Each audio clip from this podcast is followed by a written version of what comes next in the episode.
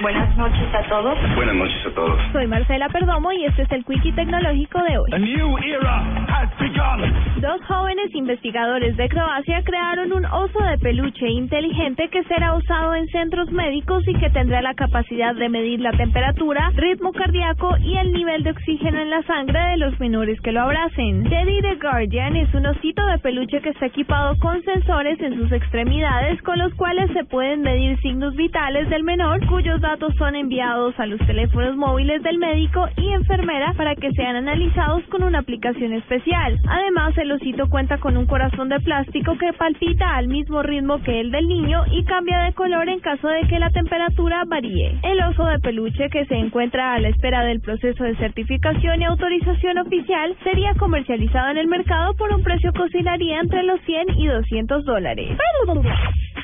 El director de Facebook para el Cono Sur, Alejandro Salzenberg, aseguró que la red social, que ya suma más de 1.400 millones de usuarios, no vende bases de datos y que no existen herramientas para hacerlo.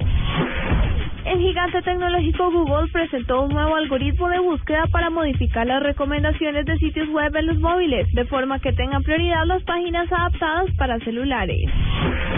Microsoft anunció que las diapositivas de una presentación de PowerPoint van a poder ser controladas a través del reloj inteligente de Apple, el Apple Watch.